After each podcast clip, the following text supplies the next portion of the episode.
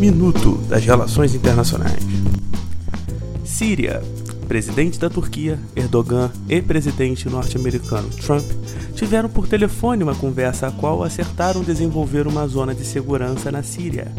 Isso surge em meio a tensões da Síria entre a Turquia e os Peshmerga, como são chamados os curdos armados, aliados dos norte-americanos. Europa.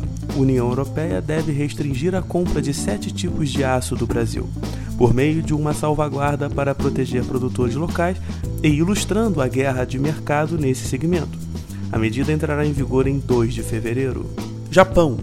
Quatro ilhas no Oceano Pacífico são motivo de disputa entre Rússia e Japão desde o fim da Segunda Guerra Mundial as ilhas voltaram a ter atenção por parte dos dois países, que retornaram à mesa de negociação a respeito de quem pertencerá.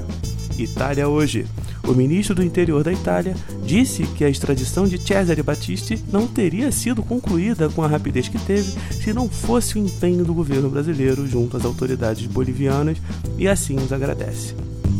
Aqui é Daniel Araújo, do CNP. Até o próximo minuto.